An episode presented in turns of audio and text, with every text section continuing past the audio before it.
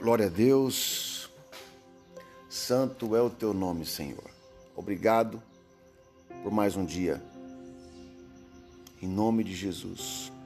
Amados, hoje eu gostaria de ministrar uma palavra no teu coração e no meu coração sobre o Espírito e a obra na salvação.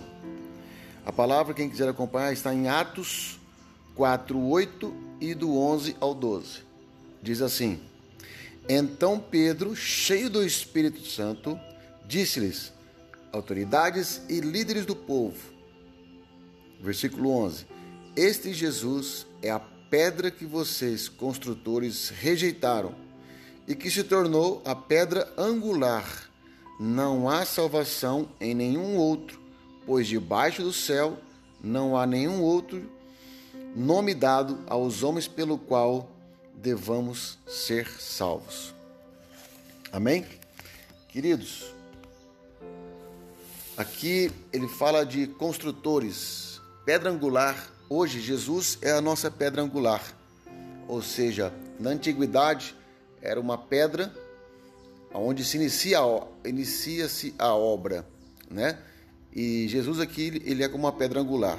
E Pedro, cheio do Espírito Santo, ele disse: não há nenhum outro. Jesus é a nossa pedra angular, é a nossa base de construção.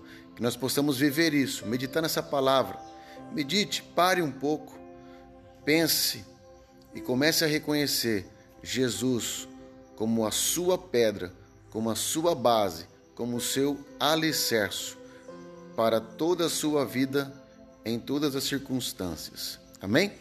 Acorde, amanheça e agradeça. Jesus, grato sou por ti, porque o Senhor é minha pedra, é a minha rocha inabalável. Amém? Beijo teu coração. Uma ótima quinta-feira. Deus te abençoe.